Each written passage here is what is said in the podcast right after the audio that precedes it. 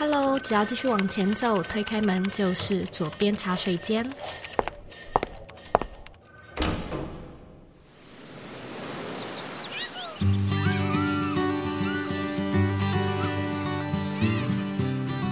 现在在收听的是《左边茶水间》第两百一十四集。长期有在收听茶水间的你，一定知道我们花很多时间去探讨理想生活。每一个人都希望能够打造出自己梦想中的人生，但是说到具体执行时，可能又会觉得缺乏资源、缺乏资讯。那在今天的节目里呢，我们邀请到 Podcast 创作者说的主持人 Keith 来到左边茶水间，和你聊聊他是怎么样打造出他自己的理想生活。Keith 的绰号呢叫做研究生，因为他相信理想生活就像是做研究，你想要达成的事情呢，基本上都能够透过研究而得到答案。那他这样的人生哲学呢，也显示在自己过去的经历当中。例如，Keith 曾经在日本当过留学生，后来呢又到台湾台大念新闻系。念一念，又跑去交大转读资工硕士，后来他又到美国取得博士的学位。曾经呢，在矽谷创过业，也旅居过世界各式各样的城市。他现在呢，搬回日本，打造他心目中的理想生活。对于自己的人生呢，Keith 从来都不想要过着一成不变的日常。所以，我们今天呢，就会在节目里面和他聊聊他的人生观和心法。找到颠覆传统与标准答案的人生模板。如果呢，你想要收看今天的文字稿，欢迎你呢直接在网址上输入 c o e y k 点 c o 斜线颠覆标准答案。准备好了吗？让我们一起欢迎今天的来宾，研究生 Keith。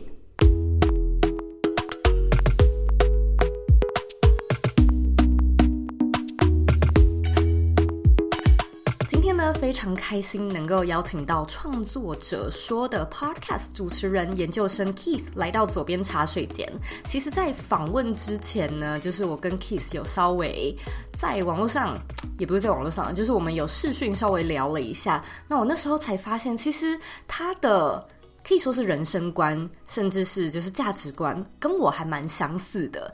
Keith 也是一个喜欢到处旅居，然后喜欢到处研究，就是有什么样的东西也会觉得我不太相信我办不到，所以我很想要去试试看这样的一个心态跟特质。所以我相信今天的节目呢，我们可以在访谈的过程中就是聊出很多火花。所以呢，我们现在先欢迎今天的来宾研究生，Hello。Hello，大家好，我是 Keith 研究生，谢谢作为你的邀请。其实你过去就是大学曾经在日本念气管，然后你又到台大新闻所、交大资工硕士，所以我觉得经历非常的丰富。然后你后来还到美国这边，就是呃 UC Davis 去念硕士跟博士的学位。我有去看了一篇，好像是在《换日线》吧，你被访谈的文章。然后那时候就有提到一件事情是，嗯。就继续升学的时候，你好像有跟老师吧，还是跟教授说，其实你是比较想要创业，就是你想要去创业这样子。然后我也觉得很有趣，就是前面这么多这么丰富、这么有趣的经历，我相信一定是造就你想要开始来创业的一个萌芽的点子。那在这些过往的。经历当中，无论是在新闻、气管或者是资工里面，你是怎么样发现？无论是发现商机，或者是发现一个问题，就是你是怎么样走上后来到戏谷开始创业的这条路呢？有一个比较大的转捩点是我在念 UC Davis 的时候，UC Davis 有一个非常有趣的学程，它是 MBA 他们开的，他们每年招收八个学生，就是你一定要是 UC Davis 的博士班学生，嗯、那你就去应征。那你如果上了那一个 fellowship 的话，你就会跟 MBA 的学生就是一起修一整年的创业课。那个其实对我来讲算是一个蛮大的契机，因为第一次让我觉得说，哎、欸，原来这件事情是有东西可以 follow 的，不是一种好像做做看，然后失败了再说或什么的。那那一整年大概就是四五堂课的时间，就是反正各种从财务啦到如何去 pitch 啦，各式各样的东西，一整年这样训练下来之后，就认识了很多人。然后也认识了老师，也让你认识了一些戏骨的投资人。更有趣的事情是，因为整个课程其实就是以一个戏骨的投资的生态在上课的嘛，所以我当下的想法是，要不然就试试看吧，因为要不然这堂课上完了也不知道干嘛。如果如果上完了不做点什么事情，这堂课上完了好像就消失了这样。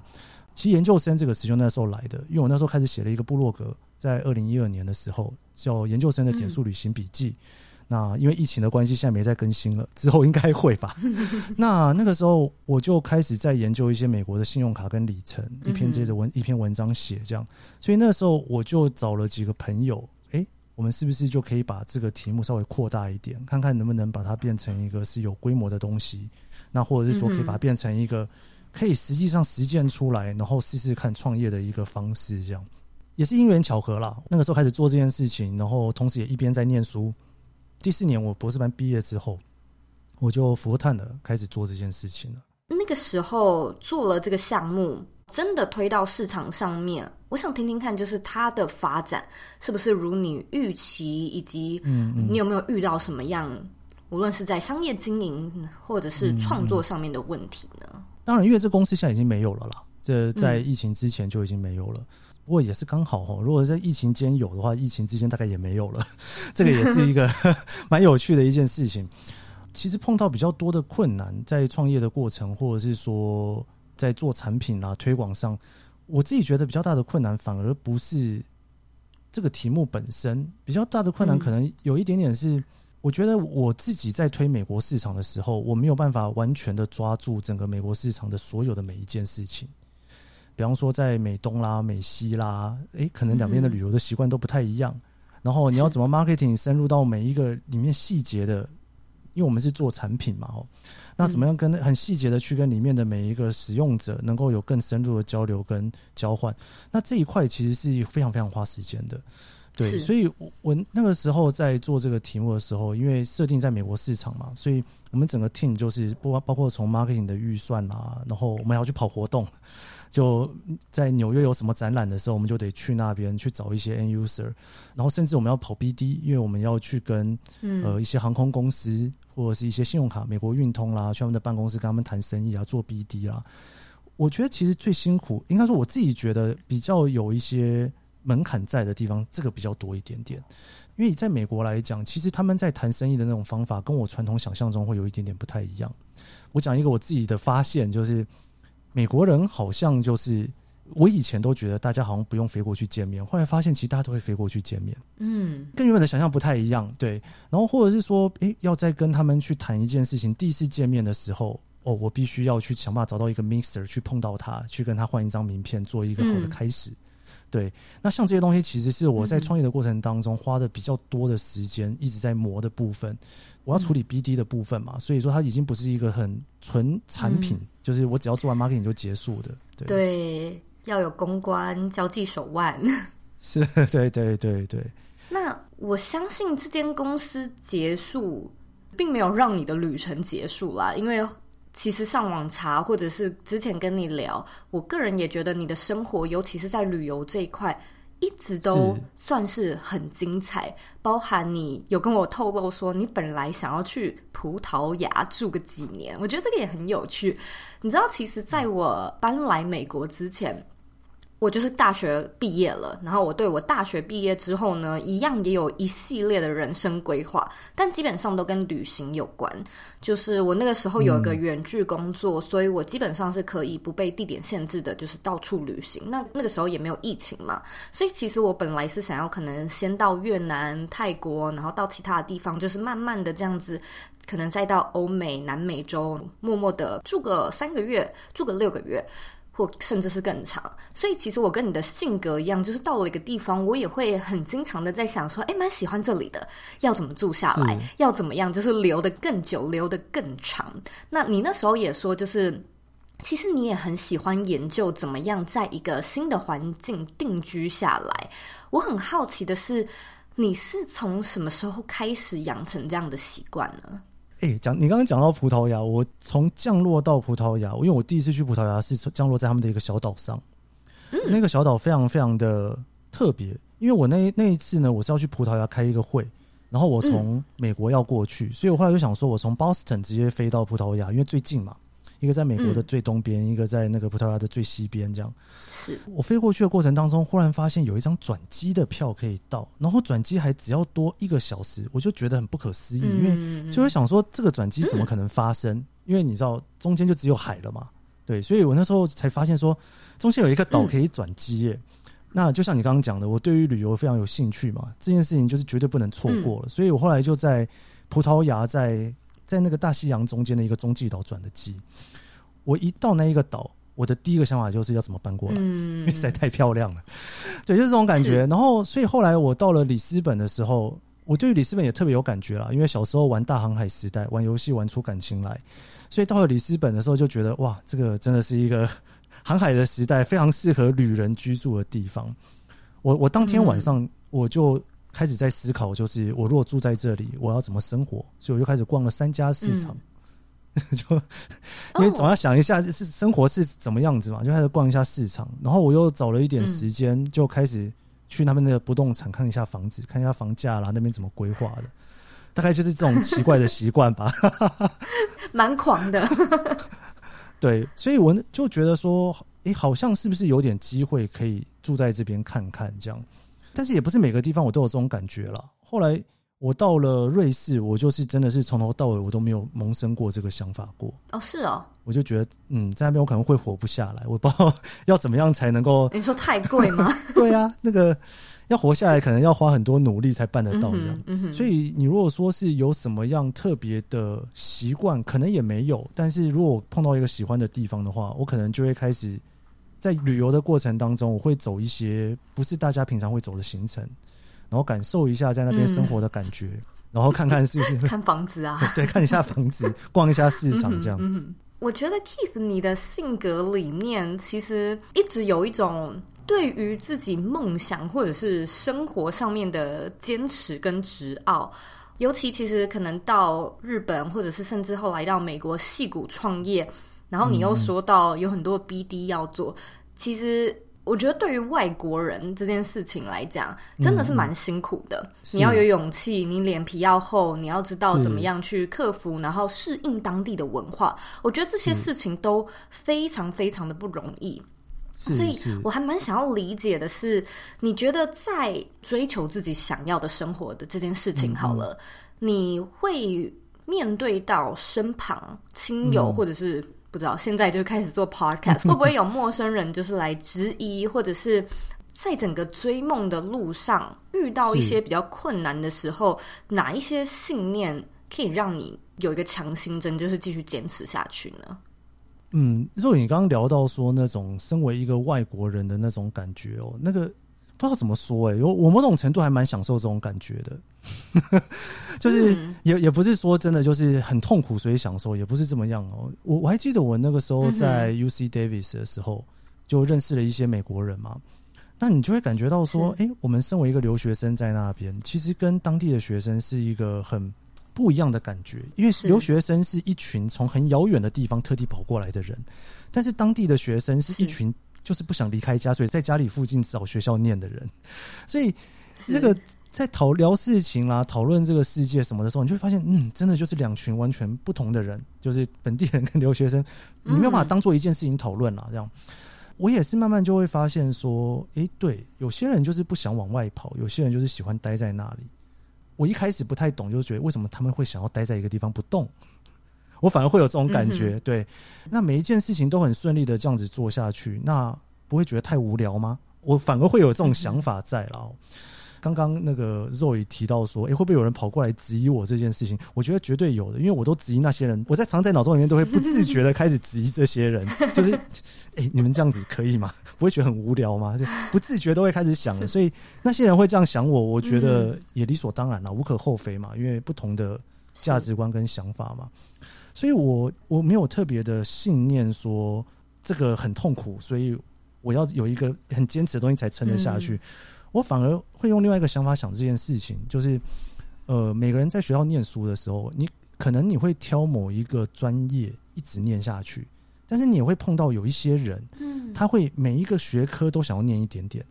就是你在修课的时候一定会碰到两种不同的人嘛，对不对？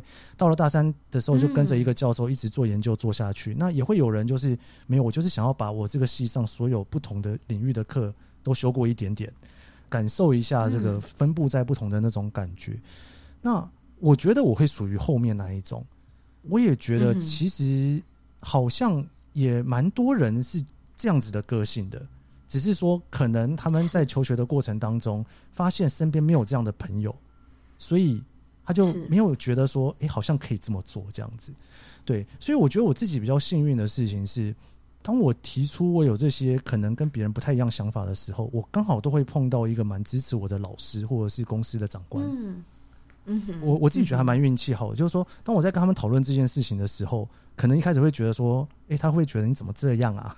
为什么你要这样想事情啊？为什么要什么？诶、欸，反而都没有诶、欸，就我觉得自己也是运气还蛮好的，就碰到了像我那个时候想要在台湾念研究所的时候，念新闻的时候，我日本的教授也很支持我。那我后来就是我在新闻所之后，我跑去当导游去带团，嗯，老师就觉得说你在做什么？我说没有啊，就看一看这个世界啊，试一下不同的东西，他们也不会觉得怎么样。后来我在台达店工作的时候，我决定要去念职工。我的直属的长官也非常的支持我，就觉得说：“哎，好，那你就去试试看。”这样。那我要去美国的时候，其实我交大的老师也很支持。我创业的时候，美国的老师也很支持。所以有的时候我觉得还蛮妙的。我觉得蛮妙的事情是说，可能最一开始我就让他觉得我是这样的人，然后他们也在这样子的情况之下决定选择了我，进入他的研究室，或者是进入了他的学校这样子。所以，当我有一些不同的想法的时候，嗯、他们好像也觉得蛮理所当然的。嗯，回复到刚刚您的问题，就是说什么东西真的让我坚持下去？我觉得就是身边有一些很支持我的人，然后他们可能是我的老师，可能是我的长官，可能是我的家人。那这件事情会让我觉得，好像做一些不太一样的事情，也应该不会怎么样吧。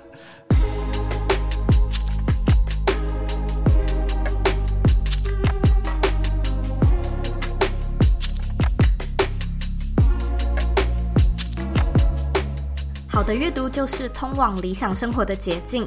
左边茶水间近期与风传媒还有华尔街日报一起合作，推出了一套 VVIP 的订阅方案。订阅之后呢，你可以获得华尔街日报的中英日三语独家授权内容，可以获得风传媒零广告的精选文章，还可以免费参加美国华尔街日报所举办的线上趋势论坛，还有精英沙龙等线上活动。那如果说你没有听过华尔街日报的话呢，它是一个专门在为精英决策阶层的人所设计的内外政治还有经济内容，所以从国际经济脉动、世界政局、投资动向、科技趋势、企业管理等资讯，都是《华尔街日报》最主要在分享的题材。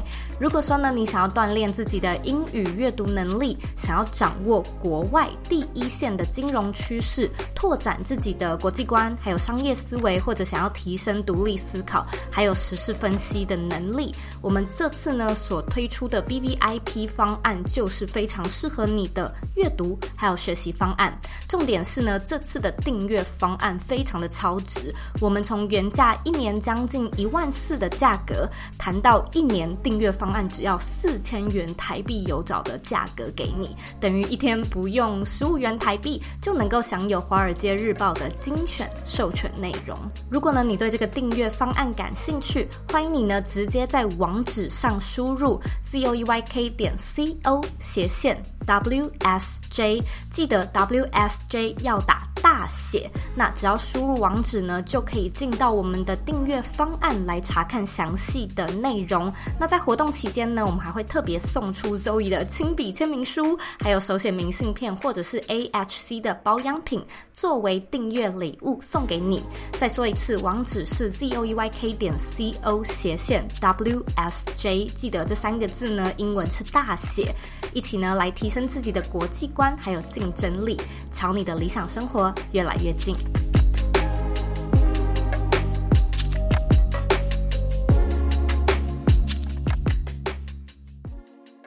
我自己也跟你一样，就是我也是，嗯，可能搬到了美国，然后也没有想太多，就觉得，哎，工作在找啊，朋友在交啊，好像都可以克服。我觉得那种，哎，其实可以克服的底层原因，是因为你对自己有自信，然后你知道自己可以，不然就是就算不知道，也知道怎么样去把它研究变成可以。嗯嗯嗯、但我相信他回推回来，一定还是因为。有一个蛮支持我们的环境，就像你刚才说的家人，这些东西它会慢慢的累积，就是一点一点的，它就会像是自信的累积一样，不断的有点像是鼓励你，你就去试试看，你就去做做看。所以，同样回到我自己身上，我也经常会觉得我算是一个蛮幸运的人。可是很多时候，我也认为，就算你没有那个环境，你也要试着或学着去。打造那样的环境给自己。其实后盾这件事情，我觉得蛮重要的。可能在年轻的时候，那个后盾可能会是一个你摔跤了，他会接住你的人，是对。但是年纪越来越大之后，我觉得那个后盾应该会是我自己啦，发生在我自己身上。如果我这件事情真的没有办法做下去了，那我要靠什么吃饭？嗯哼，我觉得这个东西对我自己来讲是蛮关键的。其实我在念书的过程当中，我会一直不断的让自己工作。它本身某种程度上面是一种，反正我自己的学费我自己缴，我自己的生活费我要自己想办法。但是另外一个层面对我来讲很重要的事情是，我想要确认，就是说我现在在做的这件事情是我喜欢的，但是我不会因此让我在经济上面就断掉了。所以，嗯，我觉得我在尝试去挑战一些不同的东西，或者在想这些东西的时候，我第一个放进脑袋的事情就是：好，我钱要怎么办？我不知道这个东西在你的节目讲会不会太世俗？嗯，不会，不会，不会。我们讲很多钱的事情。对对，比方说，像我那时候要去美国念书的时候，我有一个非常重要的一个大前提，就是我一定要想办法拿到奖学金。所以，那一个是我在申请学校里面所有里面最重要的前提。嗯，比方说，像我那时候我申请上了哥伦比亚，我没有去，因为哥伦比亚是没有给我钱的。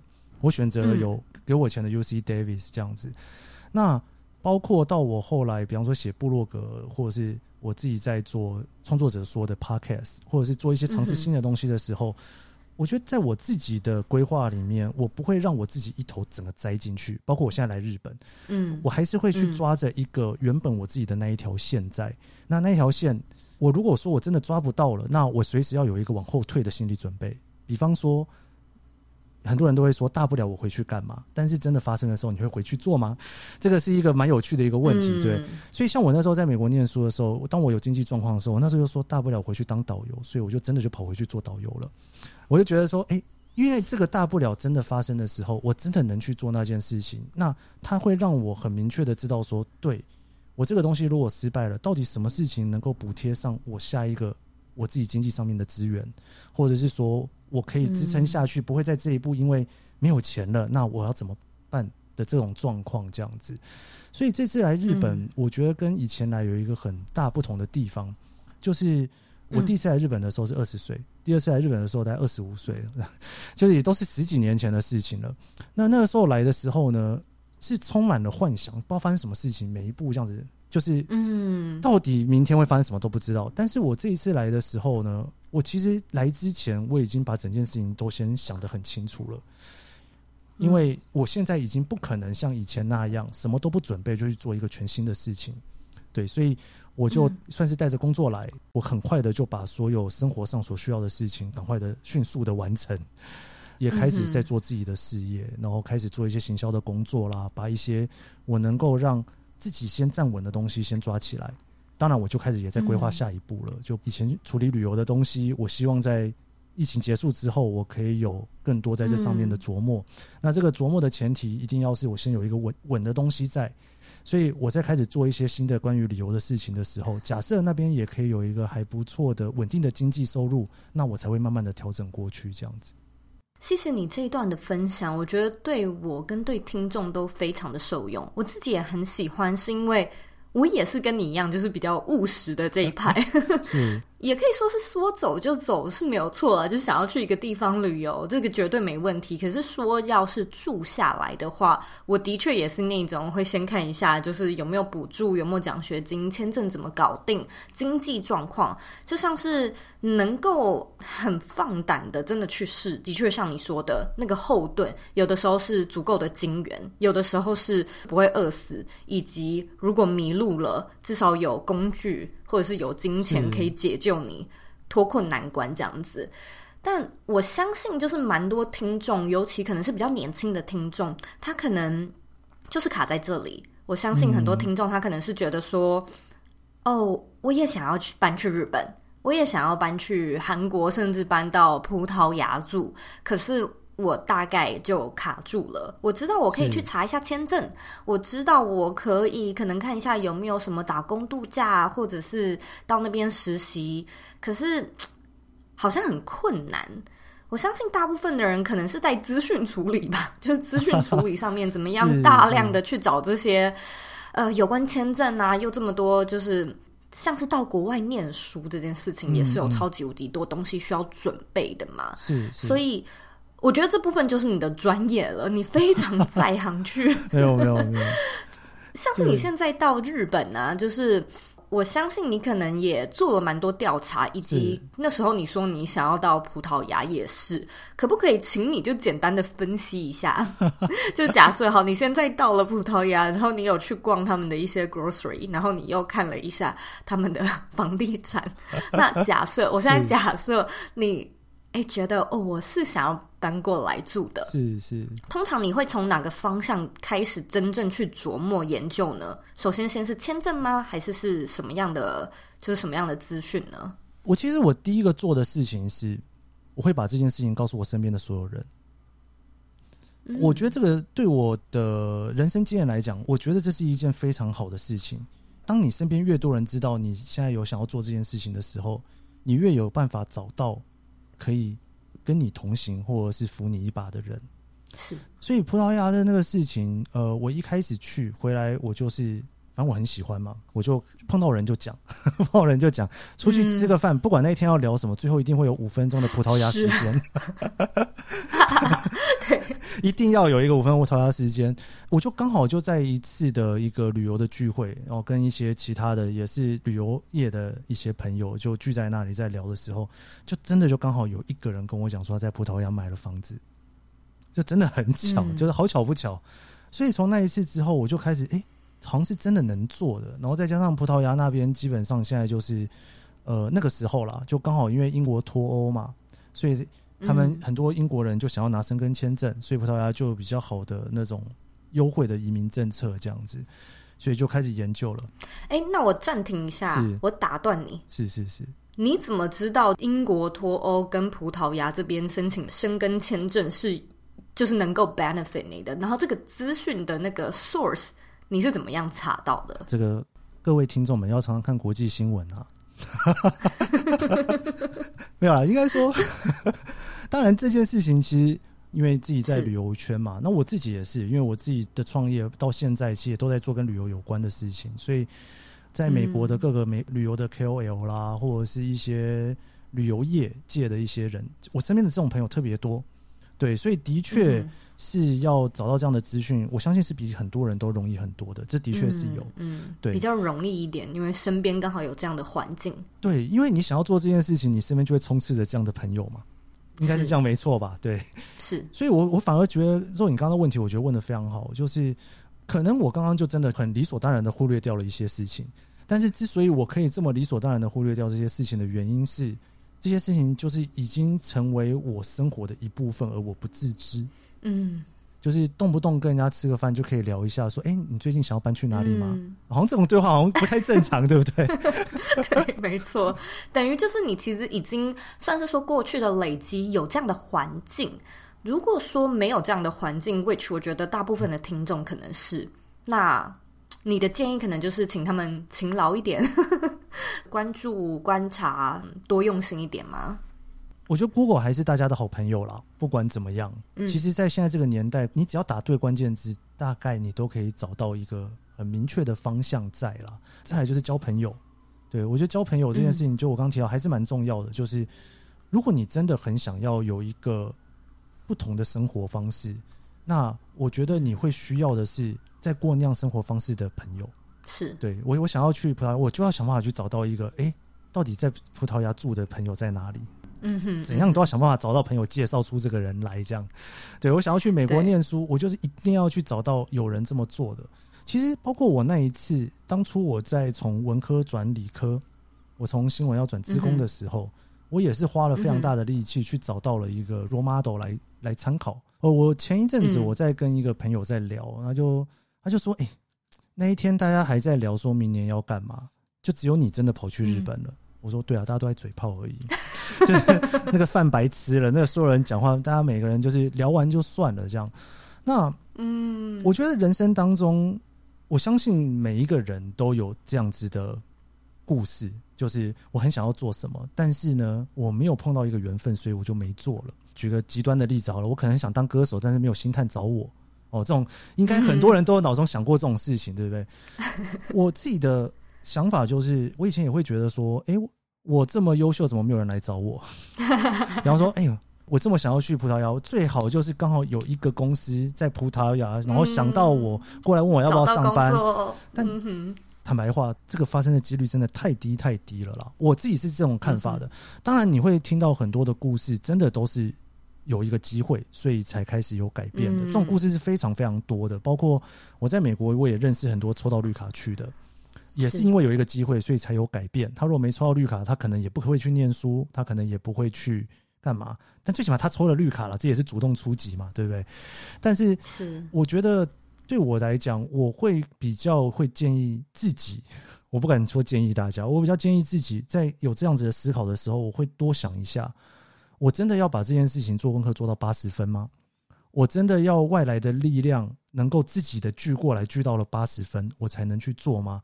如果我现在我只有二十分、三十分，就不行吗？那当然啦，二三十分跟七八十分，你说要需要做的努力就会多很多嘛。那你可能要经历的事情可能也会复杂很多。但是，是如果只是因为这样子一直等，所以就不做的话，我觉得 OK 吗？我会这样子问自己了。嗯、那当然，我可能也想一想，就会觉得啊，算的啦，就就也无所谓这样。但是有些事情，我真的问了自己之后，就会觉得，哎、欸、，no，这个不 OK 的，好像应该去试试看，然后做做看。就有点像是很多人都说我明年想要去考一个什么考试，嗯，结果就也没有在准备啊。那今年没时间准备了，明年再说了。对，这个时候一律给的建议就是先花钱把报名费缴下去，你就会念。我觉得大概就这么回事吧。其实我跟 Keith 一样，我不是只是说说而已，我真的会去做。可是同样的，我也有一些事情还没做，或者是就过了就没做了，就是那个心理上面的那种感觉跟冲动过了。所以就没有继续去 pursue。上次我可能曾经也想要搞一个新创，我曾经想要就是走入心理咨商的那条职涯，嗯、好像也也想过要组个 band，就是这些奇奇怪怪的事情，你最后都没有去做。可是回过头来，我也会去想说，你那些没有去做的事情，好像还好，嗯，就是我们都会说。哎，不要让人生留下遗憾呢。就有想要做的什么事情，你就赶快去做。如果说这件事情是一个你会觉得你会留下遗憾的事情，我相信你就会付出行动。可是，嗯嗯，我们都很天马行空，就是我们都有源源不绝的创意，想做这个，想做那个。的确，不是每一件事情你都需要去做。老实说，我觉得，嗯嗯，有的时候就是哦，有一件想做的事情，哎，最后没有做。那好像也还好，就是好像也没有关系。那如果是这样的话，我觉得好像大家都可以区分一下，就是哪些事情是你真的不做你会非常后悔的，那哪些事情就是随缘一点。是，就像你说的，如果有出现机会，如果说就是再来一次，就是好像嗯，可能有更多的资源，那再去做也没关系。所以如果是这样的话，或许我们就可以在。资源整合 或者是资源分配上面，不会让自己这么的这么的焦心，因为我相信有一些听众，他可能心里会觉得我，我我想做这个，我想做那个，但是我没有一件有真的付出行动，所以在 Keith 你的身上，你也会有这种。哦，有一些事情其实我可以更随缘，但有一些事情我绝对要做，所以我马上付出行动。就是你心里会有这样的一个判断的基准吗？嗯，我觉得有一件事情我会有基准，就是我真的想做的事情，我绝对不会让它无心插柳柳成荫。嗯，很多人做事情可能会这样想，我包括我自己以前我也会这样想，我就觉得，哎，这东西我很想做。但是我希望他成功的方法是无心插柳插出来的。No no no no no，我我是不太允许自己这样子的。嗯、想做的事情没有无心插柳，柳树要全部皱成一整片，公园都要是 没有无心这件事情。对，所以当我觉得自己有这一个动力去做的时候，我会其实看不到其他事情。就像我刚刚讲的，嗯、我不会无心插柳的。那无心插柳的事情，嗯、其实对我来讲，我就很清楚的知道那件事情就不是一个真的我非得做不可的事情。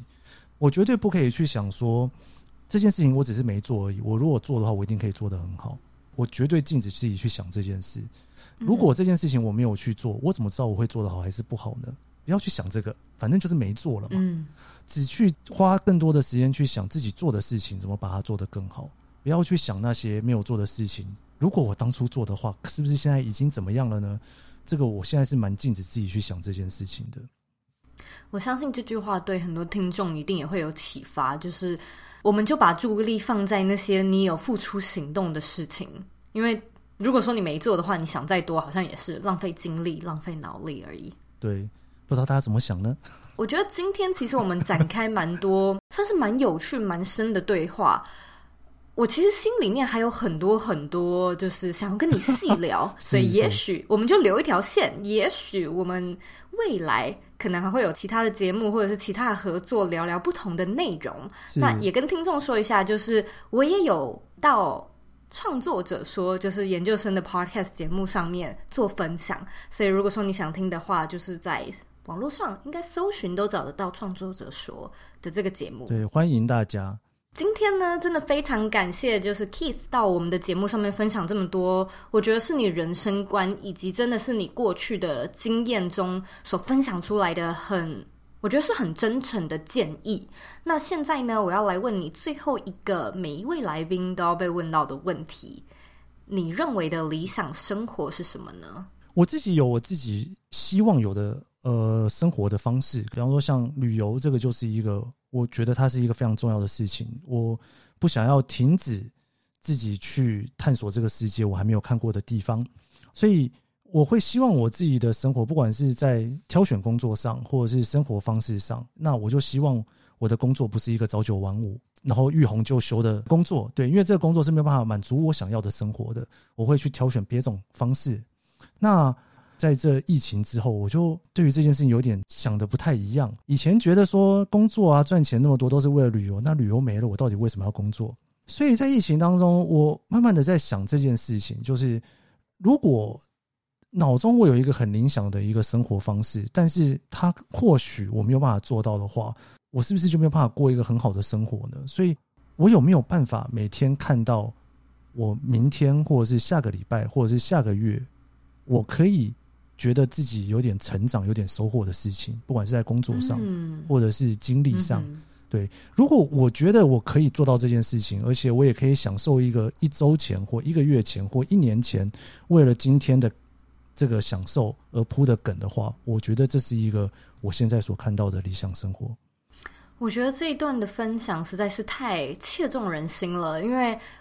可能很多人的确就像你说的，我这么努力赚钱就是为了去旅行啊！我这么努力赚钱就是想要买到我自己的第一间房子，然后梦想中什么什么东西。可现在达到了呢？就像旅游这件事情，如果是因环境所限制，就是无法做。但有另外一种情况，其实有一点点像是我们面临到的，就是退休的危机。就是我达到了，I made it，嗯，就是我买到我房子，我买到我的车了，我退休了啊。我现在的生活要为了什么原因而努力？这个是你你前阵子就是有的一些启发，嗯，所以我觉得也很棒。就是你心里面好像有一些新的领悟体悟，对理想生活有不同的观点跟看法。对，欢迎大家一起感受一下被绑住出不了国的感觉。我觉得应该很多人在这两年都有一些很不同的想法。对，我其实也觉得蛮有趣的是。就我也是一个非常爱旅游的人，然后我一样也是就是被限制行动了。可是同样在这个疫情的过程中，我也获得了很多的礼物，就像是真的不是我想讲，可是我的厨艺变好非常多。然后我现在也算是蛮会烘焙的，然后可能也自己很喜欢就是画一些手绘啊，弹弹琴这些东西，可能都是我也蛮感兴趣。可是我更想要旅行。所以在我心里面，就是如果说可以到处跑啊，然后可以去就是户外，我绝对是先选。可是我一样还有其他的兴趣，嗯、就像是做一个很厉害的甜点蛋糕啊，或者是开始就是写一首自己的歌。可是他们永远都在你的 list 比较后面的地方，就是有时间就做啊，没有就算了。所以我。我其实当疫情刚开始的时候，尤其美国，嗯，二零二零年大概三四月的时候很严重，然后我觉得我自己有蛮大的一个阵痛的，就是那段时间我有点过不去，然后觉得很很辛苦，然后生活好无聊，然后常常觉得很生气。可是后来我换一个角度想，会觉得我好像可以反过来看疫情带给我的礼物是什么。就是 厨艺变好，嗯、然后终于有时间去做那些一直说想做但没时间来做的事情。对啊，谢谢疫情，让我们看到旅行之外的世界。没错，今天呢，非常感谢 Kiss 的时间，我跟你聊得非常的开心，也希望就是未来如果说有机会的话，在台湾或者是在日本相见。没问题，谢谢，谢谢 Zoe。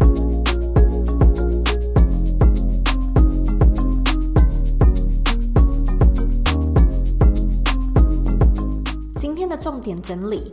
一 Keith 分享他自己过去在日本做留学生的观察，他发现呢，留学生跟本地生是完完全全的两类人。因为留学生是一群呢从很遥远的地方特地来的人，那本地人呢就比较是想要待在离家里近一点，而且环境也比较熟悉的一群人。这两类人在讨论像是民生、世界或者是各种人生观的切入点，几乎是完全不一样的。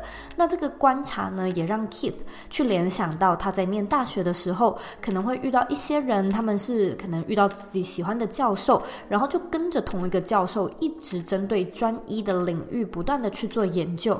那有另外一群人呢，则是想要每一个专业都接触一点，尝试不同的领域，多听听看不一样的故事。那我们在生活中呢，可能也都会遇过这两类人，又可能呢是偏中间值，就是对于某些事情是走广，那对于某些。事情呢，想要走得深一点。无论如何呢，这些其实都是付出行动的表现。针对你热爱、你感兴趣的事情，我真心觉得，无论你是想要走广，或者是走深，其实都很棒。只要呢，你愿意付出行动，不要停留在原地。其实呢，你的理想生活就是在这个过程中逐渐的去塑形。因此，不要觉得自己在某些领域不专精，生活就不理想；也不要觉得自己生活哦不够多元、不够有趣、不够丰富，生活就就很单薄。你自己想要过什么样的生活，只有你自己能够决定，也只有你能够定义。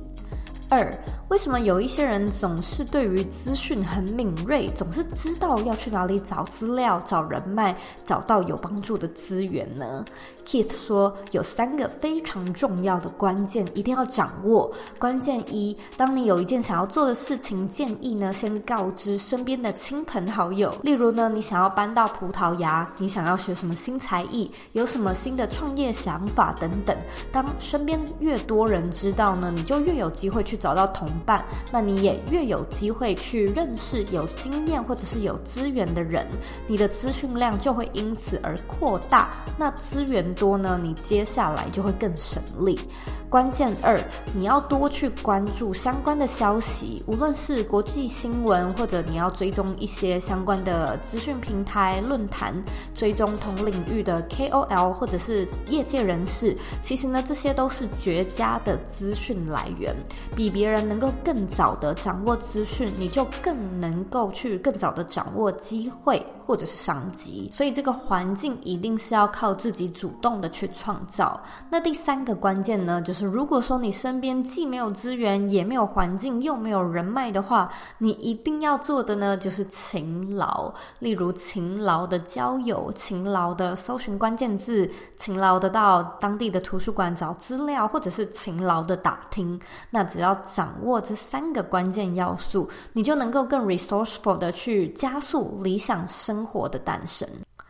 三，最后 Keith 提到，如果你想要过不一样的生活，很重要的一个点就是你的身边呢要有正在过不一样生活的朋友，或者呢你要开始去追踪一些过着不同 lifestyle 的人，其实就是增广见闻，然后针对自己想要做的事情，真的就不要只是说说而已。如果你认为不去做会留下遗憾的话呢，就不要用无心插柳柳成荫的心态，而是呢要用。非常有心的方式去插柳，创造呢你的理想生活。